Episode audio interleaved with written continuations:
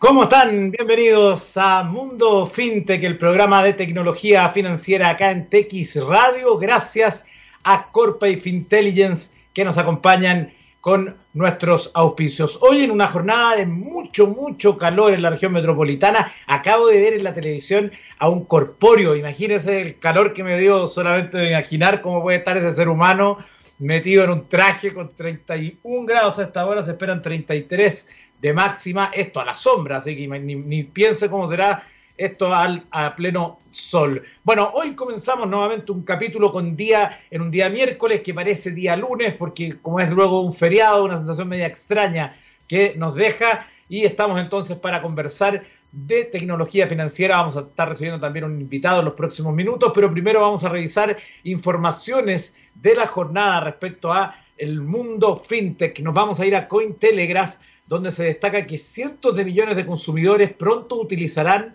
las monedas digitales. Esto lo dice el CEO de Circle, que eh, entonces es abordado eh, hablando en el Festival FinTech de Singapur. El CEO de Circle, Jeremy Alayer, dijo que la tecnología blockchain de tercera generación vería las monedas digitales en las manos de cientos de millones, si no miles de millones de usuarios leer participó en un panel junto al CEO de la asociación Diem de Facebook, antes Asociación Libera, eh, Stuart Levy, el CPO de Coinbase y también el CEO de Sorimitsu, Makoto Takemiya, para discutir la cuestión.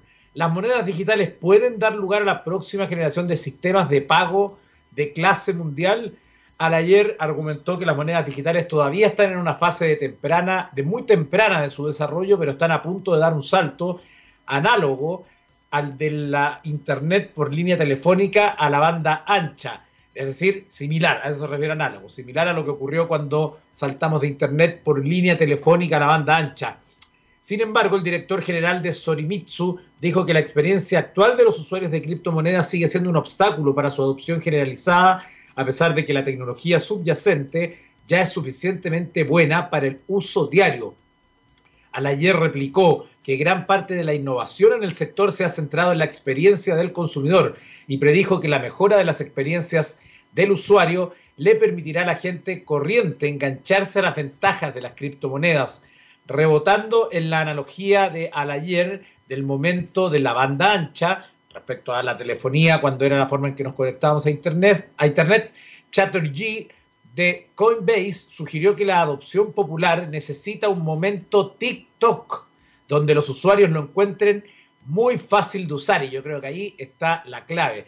El grupo también examinó las repercusiones de, los de la reglamentación en la adopción general de las criptomonedas, citando su experiencia en la colaboración directa con los organismos reguladores Levey de Diem le dijo al panel que los gobiernos sienten la necesidad de regular las monedas digitales debido a la preocupación por las actividades ilícitas y la elusión de las sanciones financieras. Las monedas digitales de los bancos centrales no son una amenaza para los proyectos de criptomonedas, dijo, y las organizaciones privadas deberían trabajar para armonizarse con, con las iniciativas gubernamentales. Señaló parte de lo que usted hoy día puede leer en la em, versión digital de Cointelegraph, un portal dedicado permanentemente a todo lo que es el tema de la tecnología financiera y que nos permite eh, ir aprendiendo cada día más de este tema. Nos vamos a ir a otra noticia que también está destacada hoy, pero en yupana.com dice la experiencia del cliente.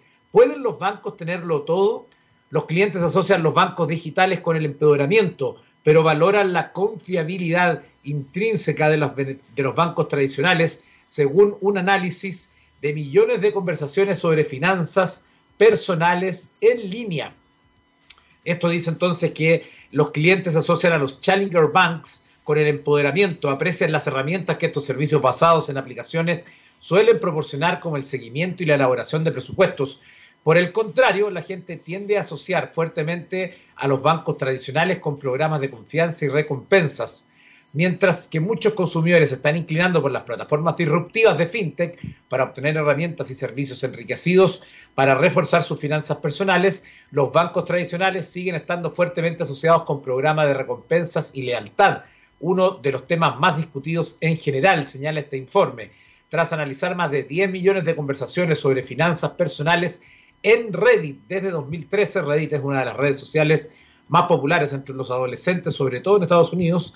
La eh, percepción de la banca digital frente a la banca tradicional, ambas están dotadas de oportunidades así como de desafíos. En el caso de los bancos tradicionales, los puntos de recompensa y los programas dominaron las conversaciones. En el caso de los bancos digitales, se encontró una relación directa entre las startups y el empoderamiento en los tableros de mensajes en línea, pero la gente también expresó más interés por la seguridad y la privacidad de los datos cuando hablaron de bancos digitales. Casi el 14% de las conversaciones sobre los Challenger Banks incluían inquietudes sobre la seguridad, la protección o la privacidad. Esas preocupaciones surgieron en al menos 7% de las conversaciones sobre los bancos tradicionales. Curiosamente, las conversaciones sobre seguridad digital aumentaron notablemente en los últimos siete años, algo que los analistas atribuyeron a un número creciente de ciberhackeos de alto perfil y violaciones de datos. Ahí está entonces parte de esta información que usted puede encontrar en youpana.com.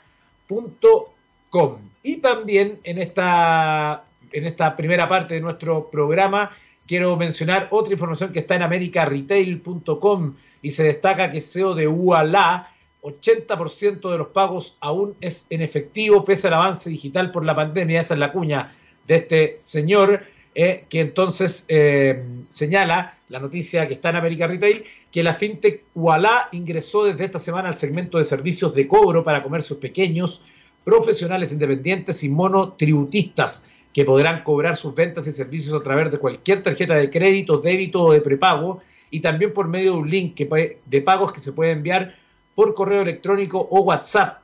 De esta forma, la firma argentina fundada hace tres años por el emprendedor Pier Paolo Barbieri sale a competir en un nicho donde hasta ahora domina cómodamente Mercado Pago, el brazo financiero de la plataforma Mercado Libre de Marcos Galperin.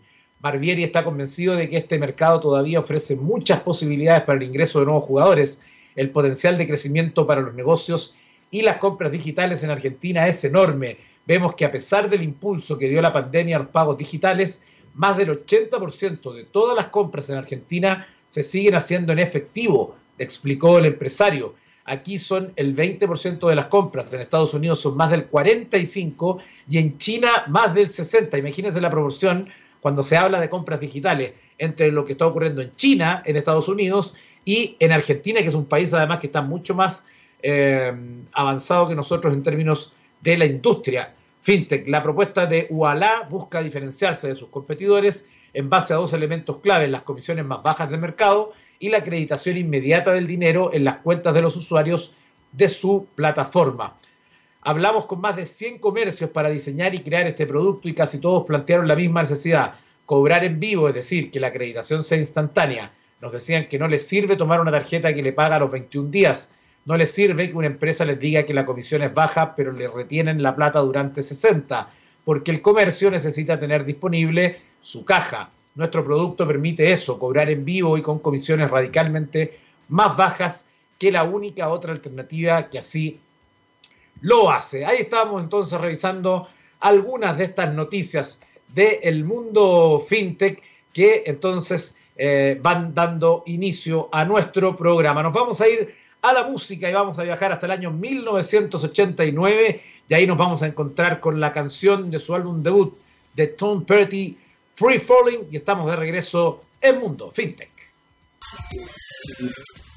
Estamos de vuelta en Mundo FinTech y déjeme darle una información muy importante. ¿Tu empresa está tomando decisiones con información de calidad y análisis rigurosos? ¿Sabes qué opinan tus consumidores de tus productos y de la competencia? En Corpa llevamos más de 30 años inspirando conocimiento en Chile y Latinoamérica. Conoce nuestros servicios de estudio de mercado e intelligence en www.corpa.cl.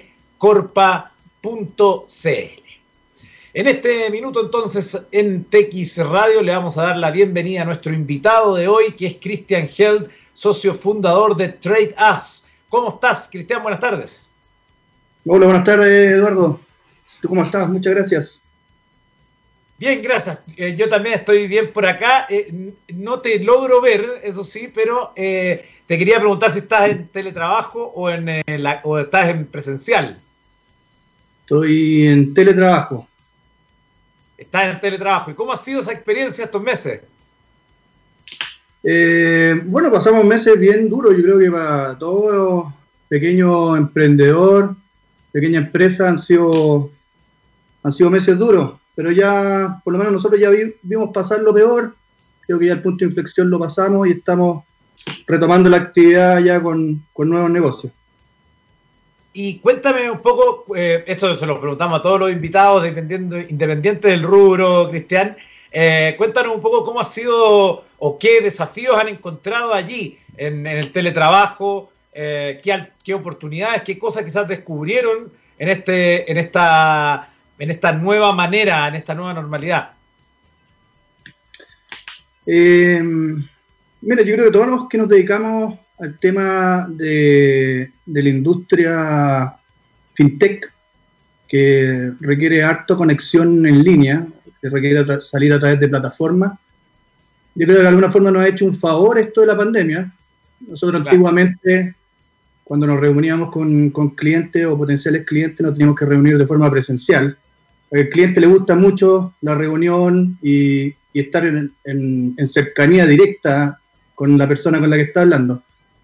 Ahora nosotros no necesitamos reunirnos con personas de forma presencial. Eh, nosotros podemos entregar la plataforma de forma demo y podemos explicarlo sin ningún problema a través de, una conexión o una entrevista eh, en línea. Así que para nosotros, de alguna forma, este cambio nos ha, venido bien.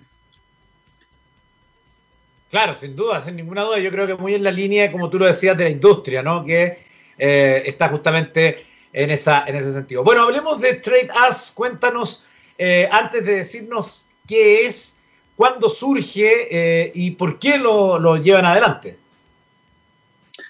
Mire, la idea surge el año 2016. La plataforma se desarrolló durante todo el 2017 y el 2018 la echamos a andar. La idea surge de, la experiencia laboral.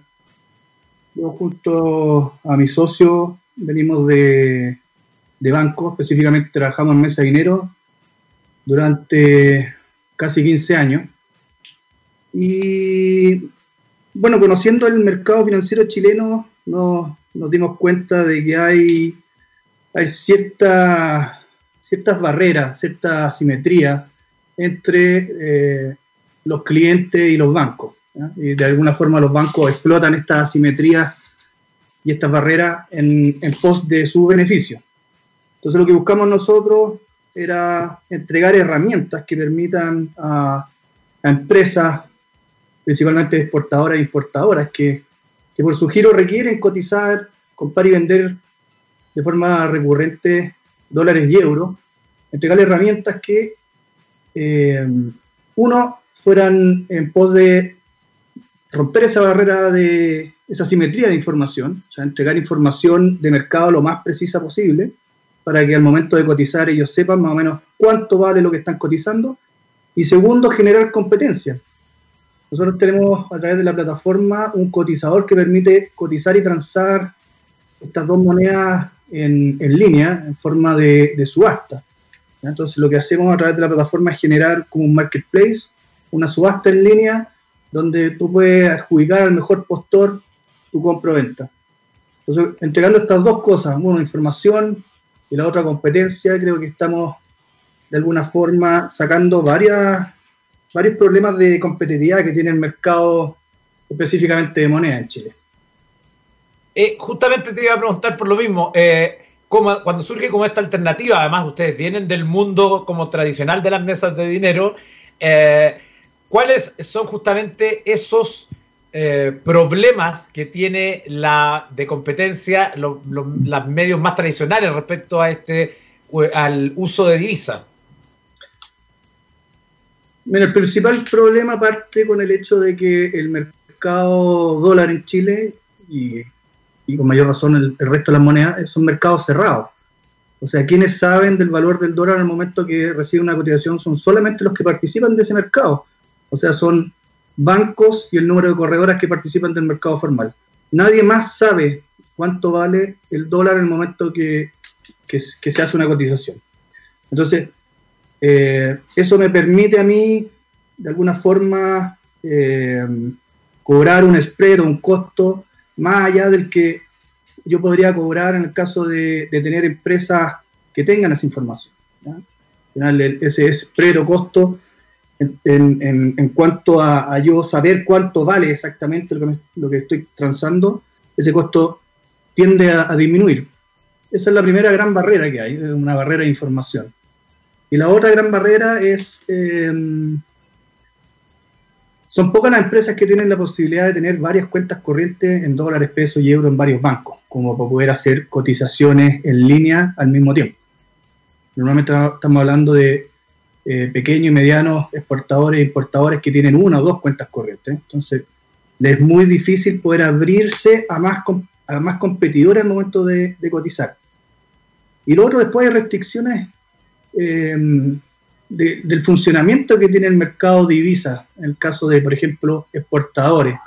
Un pequeño o mediano exportador que tiene una cuenta corriente en dólares en un banco local, para poder vender esos dólares digamos, a otro banco donde yo no tengo cuenta corriente, eh, tengo que pasar mis dólares a través de Nueva York. Eh, por obligación, todas las cuentas corrientes de todos los bancos están en Nueva York, entonces yo tengo que triangular mis dólares a través de Nueva York. Eso implica costos de transferencia, los costos SWIFT, y además implica tiempo. O sea, es muy difícil yo poder obtener los pesos a cambio el mismo día que yo estoy transando los dólares. Entonces, normalmente hay un desfase de 24 horas en los dólares y en los euros de 48 o 72 horas. Entonces hay un tema también de tiempo y de costo. Perfecto. Eh, en términos de, eh, de Trade As como tal, ¿cómo funciona la plataforma? ¿Qué es? Eh, ¿Cuáles, digamos, son las formas o, de qué manera las puede utilizar los usuarios? Los usuarios al momento de ser cliente de Tradas, eh, tienen acceso a una página de información de mercado. Esa página de información te entrega precios en línea de tanto de monedas, de las principales monedas, G7 y, monedas latinoamericanas. Además entrega información de índices bursátiles, de tasas de interés locales y americanas, de commodities, eh, de puntos forward, que son el precio en el futuro del dólar, y además te permite graficar todos estos indicadores en distintos horizontes de tiempo, como para, poder detectar algún tipo de tendencia. La gracia de esa información es que es una información que está eh, muy en línea respecto al, al, mercado. Entonces el precio que yo estoy viendo ahí es un precio muy cercano al precio de mercado. Y después tiene la posibilidad de, como decía yo, hacer una subasta, un remate, donde, por ejemplo, si, yo soy un exportador que tengo una remesa de 200 mil dólares, yo esos 200 mil dólares los puedo poner a remate. Yo hoy día nosotros trabajamos con tres proveedores financieros eh, y esos proveedores tienen un minuto para poner su mejor postura. A medida que van cayendo las posturas, el sistema te los va ordenando de mejor a peor y te destaca el mejor. Ahora, eh, es bueno destacar de que la, plataforma siempre funciona como una alternativa. Eh, la, subasta no te obliga a tener que cerrar un precio. En este caso, yo puedo subastar, pero si a través de mi banco yo estoy recibiendo mejor precio, yo no estoy obligado a cerrarlo por la plataforma. ¿eh? La plataforma funciona como una alternativa. Esa es la idea. Perfecto. Estamos entonces conversando en este capítulo de Mundo FinTech con Cristian Health, socio fundador de TradeAs, que nos está contando de esta aplicación, de este servicio eh, en el contexto del mercado de divisas. Vamos a ir a la música y seguimos con más conversación acá en Mundo FinTech. Nos vamos a ir a escuchar esta canción del año 1996, Beautiful Ones de Sweet, y estamos de regreso en texradio.com. Estamos de regreso en nuestro capítulo de hoy del miércoles 9 de diciembre conversando con Christian Held, pero antes de seguir esta interesante conversación, debo darle un dato muy importante. Queremos agradecer al nuevo sponsor de Mundo FinTech, Fintelligence, la primera plataforma que proporciona inteligencia financiera a los negocios, hará evolucionar el manejo de tus finanzas, logrando mejorar el nivel de ganancias y rentabilidad de tu negocio Puedes encontrar más información en su página web www.fintelligence.cl. Bueno, seguimos conversando con Cristian Held, de eh, socio fundador de TradeAs, que nos estaba contando cómo funcionaba la plataforma, también estábamos hablando del mercado en general y quizás sería interesante también que nos cuentes de los logros que han alcanzado como empresa. Sí, em, hoy día ya estamos con más de 50 clientes, eh, usuarios de la plataforma, todos clientes empresas, en distintos, que funcionan en distintos ámbitos económicos. Tenemos desde exportadores fruteros, exportadores acuícolas, eh, importadores industriales, constructoras, organismos internacionales. Y hasta el día de hoy ya hemos transado más de 170 millones por la plataforma, con un ahorro estimado más o menos de 80 centavos, entre 70 y 80 centavos, lo que significa un ahorro total para los clientes que han transado por la plataforma de como 120 millones de pesos. Y han pasado más de, 500. Eso, es súper interesante que lo veamos en el global y en el detalle, porque cuando uno lo ve en el detalle, pareciera que es un poco como con muchos de los otros beneficios que tienen las fintech, que algo si uno no lo mide en, con amplitud y lo ve como en la proyección o en lo general de un año, por ejemplo, en este caso, de todos los que han sido los beneficiados, es bien notable lo que ocurre. Sí, no, es bien notable. O sea, los ahorros son, son bien, bien significativos. Los, los, spread promedio de, de, la, transacción de moneda es, relativamente alto respecto a, economías competitivas como eh, mercado europeo o mercado americano, donde los spreads son realmente ínfimos, o sea, son 0,01% del valor de la moneda. Y aquí pueden llegar a ser eh, un por ciento, un por ciento y medio. Entonces, bien significativo el ahorro que puede haber. Perfecto. Eh, y además, eh, evidentemente que te queremos preguntar, tú nos contabas que esta, ustedes desarrollaron la plataforma hace tres años, creo que si no me, mal me equivoco, me dijiste el 2017, creo. Eh, ¿Qué va a ocurrir para adelante? Porque ¿qué es lo que viene para TradeAs? ¿Qué es lo que viene para la fintech en general también? No sé si quieres hacer alguna reflexión al respecto. Em, bueno, yo creo que el, tema de, de poder entregar herramientas online es cada vez más valorado. El hecho de, poder, en este caso, transar desde tu oficina, de tu computador o desde tu casa en tu computador, eh, es algo que es cada vez más, más valioso. Y después todos los servicios que también entregan el resto de las fintech, creo que por el tema de movilidad, de, tener la comodidad en tu casa o en tu oficina, de poder acceder a distintos servicios que normalmente uno tenía que acceder de forma presencial o telefónica, eh, es realmente bueno para los clientes y realmente cómodo y, es cada vez más valorado. Por el lado de nosotros, eh, la evolución de la plataforma va hacia entregar cada vez más funcionalidades, entregar eh, más herramientas que le permitan facilitarle la vida al cliente.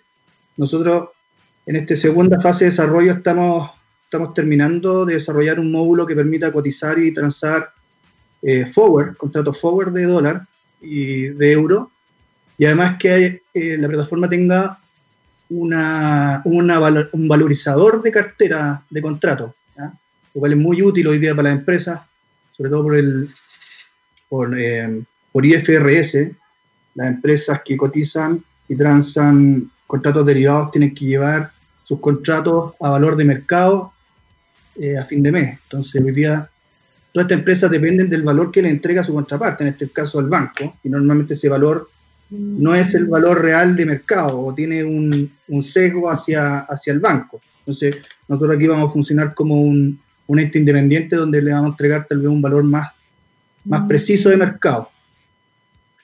Lo otro que queremos avanzar es, de poder, eh, a través de firma electrónica o reconocimiento biométrico, que los clientes puedan dar instrucciones de confirmación e instrucciones de pago, o sea, dónde quieren recibir los pesos, los dólares y dónde van a pagar ellos los, pesos, los dólares. Eso también eh, hoy día normalmente todo se hace a través de carta o de carta escaneada o de mail y, también significaría un ahorro en tiempo y, creo que avanzaría hacia la línea de, entregar una solución también mucho más segura. Estas soluciones hoy día de, de reconocimiento biométrico son, son inviolables. Entonces entregan una seguridad absoluta de, de quien está ejecutando es quien realmente puede ejecutar. Claro, efectivamente, es un súper gran desafío. Incluso yo lo leía al comienzo del programa, que también es dentro de las conversaciones que se le da, se dan en común de la gente eh, a través de plataformas públicas. Se habla mucho de esto porque, evidentemente, además, porque como han aumentado mucho los fraudes, donde siempre y generalmente las personas son las que tienen la culpa finalmente, que bajan la guardia o caen en engaños. Eh, también, evidentemente, que la seguridad de las plataformas, que es mucho más robusta que la que tienen las personas en sus hábitos, eh, se vuelve un súper desafío también y de permanente actualización.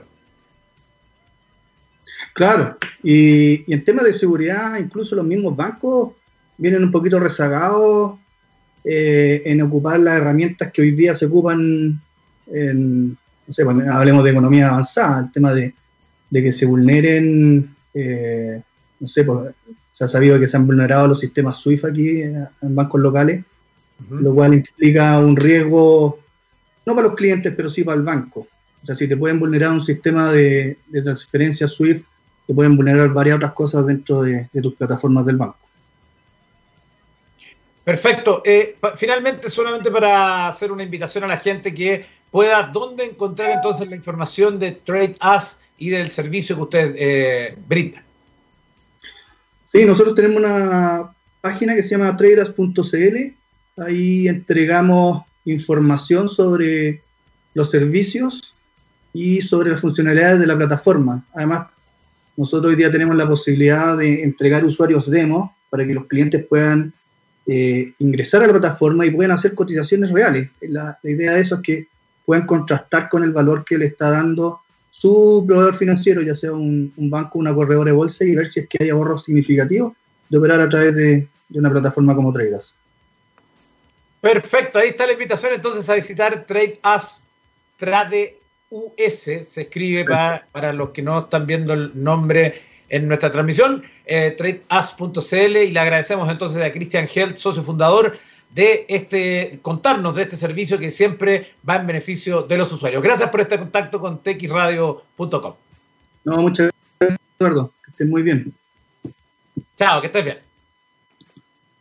Bueno, en los últimos minutos de nuestro programa vamos a revisar, como siempre, este segmento que a mí me gusta para eh, revisar algunas notas que tienen que ver con curiosidad, con tecnología, con ciberseguridad también con eh, eh, resúmenes del año, porque ya estamos, se nos está yendo el año y ya muchas de las empresas empiezan a entregar sus propios resúmenes. Primero voy a partir hablando por esta nota que me llamó la atención, que está en gizmodo.com, el desquiciado truco de Bill Gates para averiguar qué empleado trabajaba más en Microsoft. Atención, jefecillo, eh, que puede estar atento a esta información, le puede interesar. Dice que es probable que muchos tengan una historia que contar sobre jefes que han sobrepasado los límites vigilando a sus empleados para ver si estaban cumpliendo. Probablemente también ninguno llegará tan lejos como Bill Gates en los primeros años de Microsoft. Gates ha contado en infinidad de ocasiones que en los inicios de su carrera no existía equilibrio entre el trabajo y la vida de las personas. Cuando comenzó en Microsoft solo existía la compañía y como tal llevó a cabo todo tipo de acciones creyendo que estaba haciendo lo mejor. Hace cuatro años Gates reveló en una entrevista a la BBC hasta qué punto estaba obsesionado por el trabajo. Por aquel entonces era bastante extremo, trabajaba los fines de semana, realmente no creía en las vacaciones, dijo, pero aquella ética no la aplicaba para él solo, también pretendía lo mismo con los empleados. Tuve que tener un poco de cuidado de no aplicar mis estándares a lo duro que trabajaban. Sea como fuere, Gates reveló entonces que para averiguar qué empleados trabajaban más horas y quién menos, llevó a cabo un desquiciado estudio. Me aprendí las matrículas de los autos, de los empleados, así que podía mirar en el parking y ver cuándo entraba la gente y cuándo se iban. Lo cierto es que esta revelación también la confirmó al cofundador de Microsoft, Paul Allen, en una entrevista con Vanity Fair. Microsoft era un entorno de mucho estrés porque Bill conducía a los demás tan duro como él mismo. Se estaba convirtiendo en el capataz que merodeaba por el parking los fines de semana para ver quién había llegado. en cuanto a cómo se sentían los empleados de la empresa por aquel entonces. La gente ya estaba tratando de hacer todo lo que podía. Contó Allen en la misma entrevista y se les metió en la piel cuando Bill los obligó a hacer más. Hacia el final de la semana laboral, Gates le preguntó a Greenberg, a Bob Greenberg, que era un empleado de Microsoft, eh, que había trabajado 81 horas en cuatro días para terminar un proyecto, en qué estaría trabajando al día siguiente. Greenberg notificó a Gates que planeaba tomarse el día libre siguiente, a lo que Gates respondió, ¿por qué querrías hacer eso? Gates no podía entenderlo, nunca pareció necesitar recargar las pilas. Es una noticia curiosa, uno de probablemente de las personas más importantes de el mundo de la tecnología. Y vamos a revisar dos resúmenes de este año que por estos días además se ponen de moda. El primero de ellos tiene que ver con Google y las tendencias de búsqueda que se dieron este año. Eh, esto es un reporte que hace cada año Google, desde los temas importantes hasta cosas que son realmente insólitas y que tienen que ver más con em, temas como, por ejemplo, eh, qué es lo que busca la gente, qué es o cómo y algo más. Eh, en el fondo son tendencias de búsqueda. Este año en Chile, esto se va a conocer hoy en la mañana, Google tuvo la gentileza de mandármelo eh, primero con embargo, eh, son los siguientes en nuestro país. Los temas más eh, hablados en Chile fueron comisaría virtual, coronavirus y CERVEL. Esos fueron los tres tendencias de búsqueda más grandes, es decir, que se incrementaron respecto al año anterior. Evidentemente que ninguno de los dos primeros existía el año anterior, comisaría virtual y coronavirus, y el CERVEL es evidente ante el plebiscito y la información relacionada con ese organismo. En lugares secundarios, cuarto está elecciones de Estados Unidos, quinto registro social de hogares, sexto bono clase media, séptimo ingreso familiar de emergencia, octavo, octavo salvoconducto, nueve classroom y diez Zoom, asociado justamente al teletrabajo ya, todo lo que hemos estado haciendo em, durante este año. Respecto a la pregunta, eh, ¿qué es, en el caso de Chile, eh, los qué es más buscados fueron, uno, ¿qué es el coronavirus? Dos, ¿qué es TUSA? Y ahí como yo solo interactúo aquí con don Gabriel Cedrés, que me haga un gesto, ¿usted sabe lo que es TUSA? Sí sabe, sí sabe, ¿no? ¿Cierto? Obvio, pues usted tiene que saber. Ya, muy bien. Eh, que claro, recordemos, es una canción además muy popular del reggaetón y que incluso ha sido premiada hace poco en el Grammy Latino. Y tercero, que es una pandemia, también se pregunta, ¿qué es OnlyFans? Si usted no sabe lo que es OnlyFans, eh, créame que se está perdiendo de una subcultura ahí media, eh, media escondida que se está viviendo en el mundo, entre otras cosas. Respecto a las preguntas de cómo, en Chile la número uno fue, ¿cómo saber en qué AFP estoy? algo que uno asume que deberíamos saber del día que estamos trabajando, pero bueno, evidentemente con el primer retiro mucha gente sí le interesó saber cómo postular al bono de clase media de los 500 mil pesos, cómo saber si soy vocal de mesa. En otra de las búsquedas en Chile eh, para la, el término recetas. ¿Cuáles fueron las tres recetas más buscadas? Panqueques, pay de limón y pan amasado. Y dentro de las otras 10 dentro del top 10. También hay muchas recetas asociadas a masas. Recordemos que en la cuarentena se habló mucho del aumento de gente que comenzó a hacer pan, masa de pizza, dobladitas, brownie, brazo de reina, etc. Y para no mostrar solo, y para que usted vea, no quiero mencionar solo lo que ha ocurrido en Chile, porque también esto se da para todo el mundo. En otros eh, términos de búsqueda, en Argentina, el tercero del qué qué es después del coronavirus y qué es el estado de sitio, era ¿qué pasó el día que nací? Mire, la pregunta curiosa en Argentina, popular este año. También las populares en Colombia. Mire, la número uno es ¿qué significa Fonson? ¿Usted sabe, don Gabriel, qué es Fonson? Yo no tengo idea, esperaba que usted supiera. Eh, después, ¿qué significa los emojis de un dedo y otro dedo, así, contrastados? Después, ¿qué significa UGU? Que es la UWU, que es la evolución del antiguo emoticón que uno ponía una U, un puntito, una U, un puntito, que es como los cejas cerradas. ¿Qué significa CAB y qué significa Urbi et Orbi? Eso es en Colombia. Y también, finalmente, creo que me quedaba uno casi. En España, pregunta que hicieron los españoles. ¿Por qué se llama coronavirus? ¿Por qué la gente compra papel higiénico? Pregunta número dos en España del eh, año. Y también se preguntan filosóficamente, ¿por qué el cielo es azul? ¿O por qué sudo tanto? Mire, ahí está la curiosidad de las preguntas de este año. Y finalmente, para despedirme en algo que es bastante más importante, tiene que ver con el informe anual que ha sacado Truecaller. Truecaller es esta aplicación que permite spamear las llamadas telefónicas y que te avise y por lo tanto así no contestar y es una base de datos que va creciendo y que es un servicio casi hoy de primera necesidad respecto al teléfono. Bueno, en su informe de este año hay varios eh, conclusiones. La primera que le quiero dar y que no le va a gustar nada es que Chile está en el top 10 de los países afectados por mayor cantidad de llamadas con, eh, eh, llamadas de spam. Y claro, preocupa porque si usted ve la población de los otros países que están en este ranking, eh, uno diría que claramente estamos siendo bien perjudicados. Brasil es el número uno, luego Estados Unidos, Hungría, Polonia, España, Indonesia, Inglaterra, Ucrania, India y luego está Chile sobre México, sobre Perú, sobre Colombia, que también están en el top 20. Y si uno se va al detalle de lo que ocurre en Chile, eh, lo que dice este informe de eh, Truecaller es que Chile se está viendo, pese a que ha visto una pequeña disminución de llamadas spam, el país se mantiene entre los 10 países con más spam del mundo. Comillas, esto lo dice Truecaller. Una estadística alarmante es que las llamadas fraudulentas se han disparado en los últimos 12 meses, probablemente debido a la inestabilidad política en el país y la pandemia.